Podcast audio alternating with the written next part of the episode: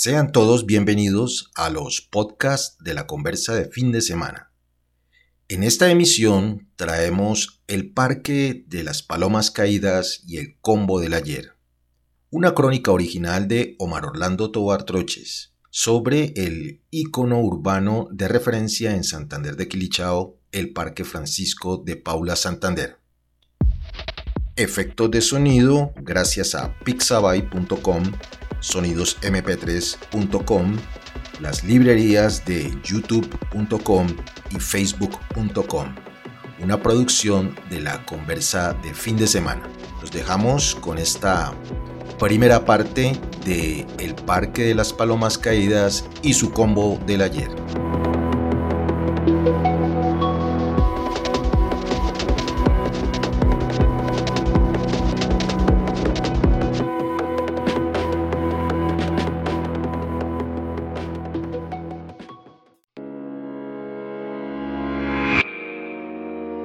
El Parque de las Palomas Caídas y su combo del ayer. Un texto original de Omar Orlando Tobar Troches. Primera parte. Como todo pueblo o ciudad que se respete, Santander de Quilichao también tiene un sitio referente de encuentro, un mojón histórico y geográfico al que concurren propios y extraños, su parque principal. En esta localidad del norte del departamento del Cauca, en el suroccidente de Colombia, Dicho espacio lleva por nombre Parque Francisco de Paula Santander. Resulta entonces groseramente evidente que el nombre, estatua y placa que distinguen este espacio de encuentro fueron dedicados al primer Pachito, vicepresidente colombiano, de lo que se puede colegir que, además de la eterna lambisconería republicana, muy dada a entregar honores a manos llenas, y a falta de funciones constitucionales, para lo único que servían los distinguidos vicepresidentes y vicepresidentas en Colombia, hasta antes de la vicepresidenta Francia Márquez, era para eso, para ponerles nombres y estatuas a los parques municipales.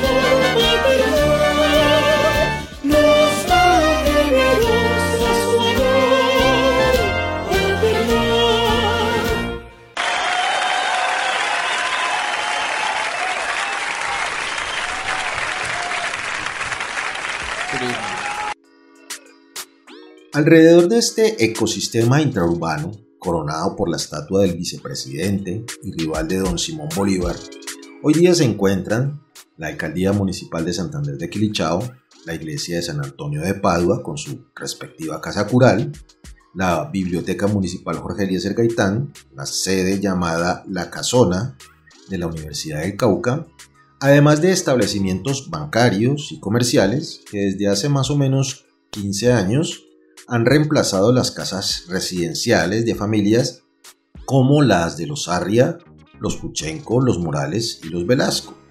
Todas ellas seducidas por tentadoras ofertas de prósperos comerciantes venidos de otras partes con ganas de posicionarse en la segunda ciudad del Cauca.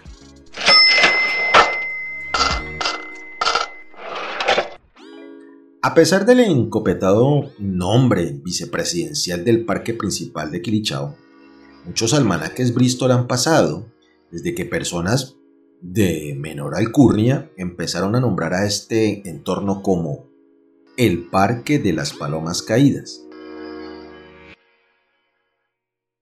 La ciencia y la espiritualidad coinciden en que todo, absolutamente todo, tiene un comienzo y que es precisamente allí en donde toca empezar a hurgar para encontrar la verdad.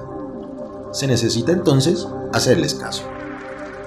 Con el propósito de no cansar los oídos ni los músculos pensantes, se convida a los oidores y oidoras a dar un gran brinco en la historia del Parque Santander. Con su venia, el narrador se saltará el periodo que va desde el evento fundacional del municipio, sobre el cual y como en otras muchas cosas en Colombia, existen diferentes versiones.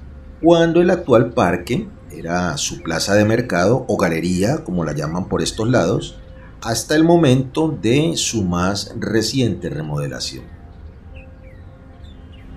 Se hace necesario entonces apelar a la memoria colectiva quilichagüeña y no tanto a la memoria del narrador, un tanto venida a menos como resultado de muchos desmanes noctámbulos, para poder recordar los tiempos de una Santander de Quilichao mucho más solidaria, en la que casi todos se conocían y en la que sentarse en el parque a tomar cerveza, comer prójimo, como le dicen por acá y también por allá, al delicioso arte de hablar de él o de ella, según el caso, a arreglar pueblo, país y mundo a punta de lengua, no eran deportes extremos.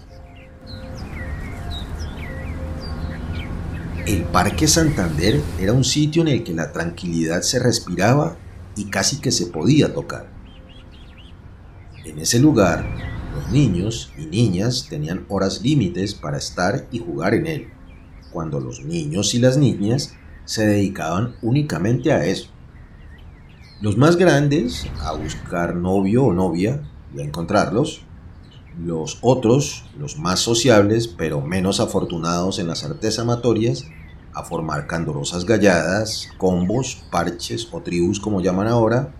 Y los mayores como su edad, pero sobre todo su sabiduría lo indicaba, a charlar luego de salir de misa en la iglesia de San Antonio de Padua.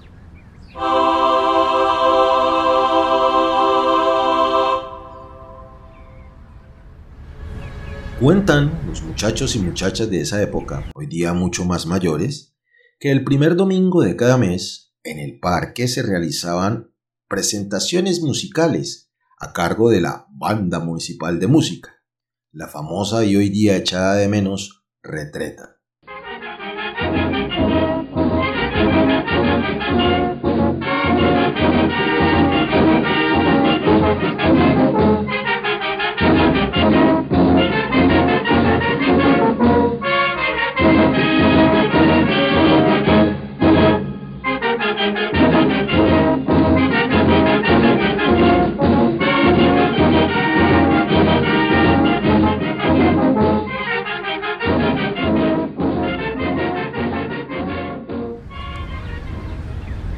El paisaje del parque, homenaje al prohombre, vicepresidente de la época independentista, contaba en épocas anteriores a su restauración con una estructura tal que permitía a los paisanos y paisanas quilichagüeñas de los años 70 y 80 contar con unas pequeñas arboledas suficientes para brindar sombra en los días soleados, bastantes comunes en esta tierra antes del cambio climático y hasta de refugio cómplice para una que otra faena amorosa en horas de la oscuridad.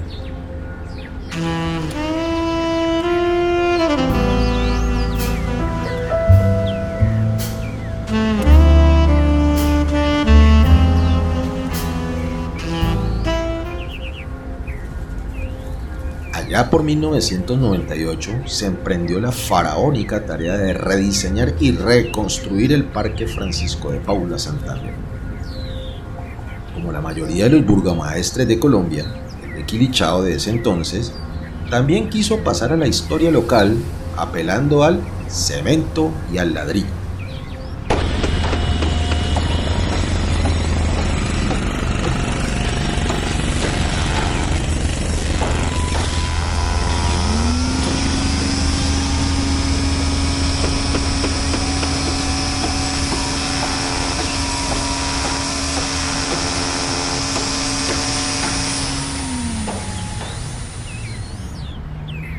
Con el fin de acometer tan importante obra, la administración municipal de ese entonces acudió a los servicios de un arquitecto de apellido Gil, quien también fue el encargado del rediseño del parque de Jambaló.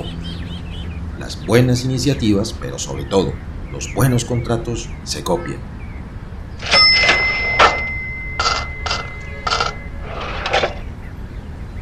Los ahora residentes del Parque de las Palomas Caídas de Santander añaden con tono irónico que en el segundo semestre de 1998, instantes después de una toma guerrillera a Quilichao, algunos de ellos corrieron presurosos hacia el parque, no tanto para enterarse de los destrozos de la toma, sino para aprovecharse y poder enterarse de la monumental obra del arquitecto Gil, escondida de las miradas de la ciudadanía hasta ese momento por unas odiosas láminas de zinc derribadas por los petardos de la incursión guerrillera. Según opiniones de los otrora jóvenes, setenteros y ochenteros, la majestuosidad de dicha obra casi acaba con el ecosistema intraurbano. Vainas del progreso afirman los que aún hoy son seguidores del exalcalde de ese entonces.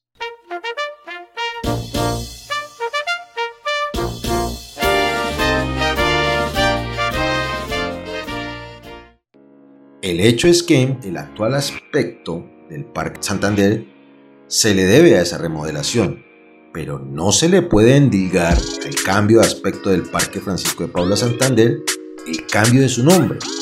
Ese es otro misterio que más adelante intentaremos resolver. Fin de la primera parte.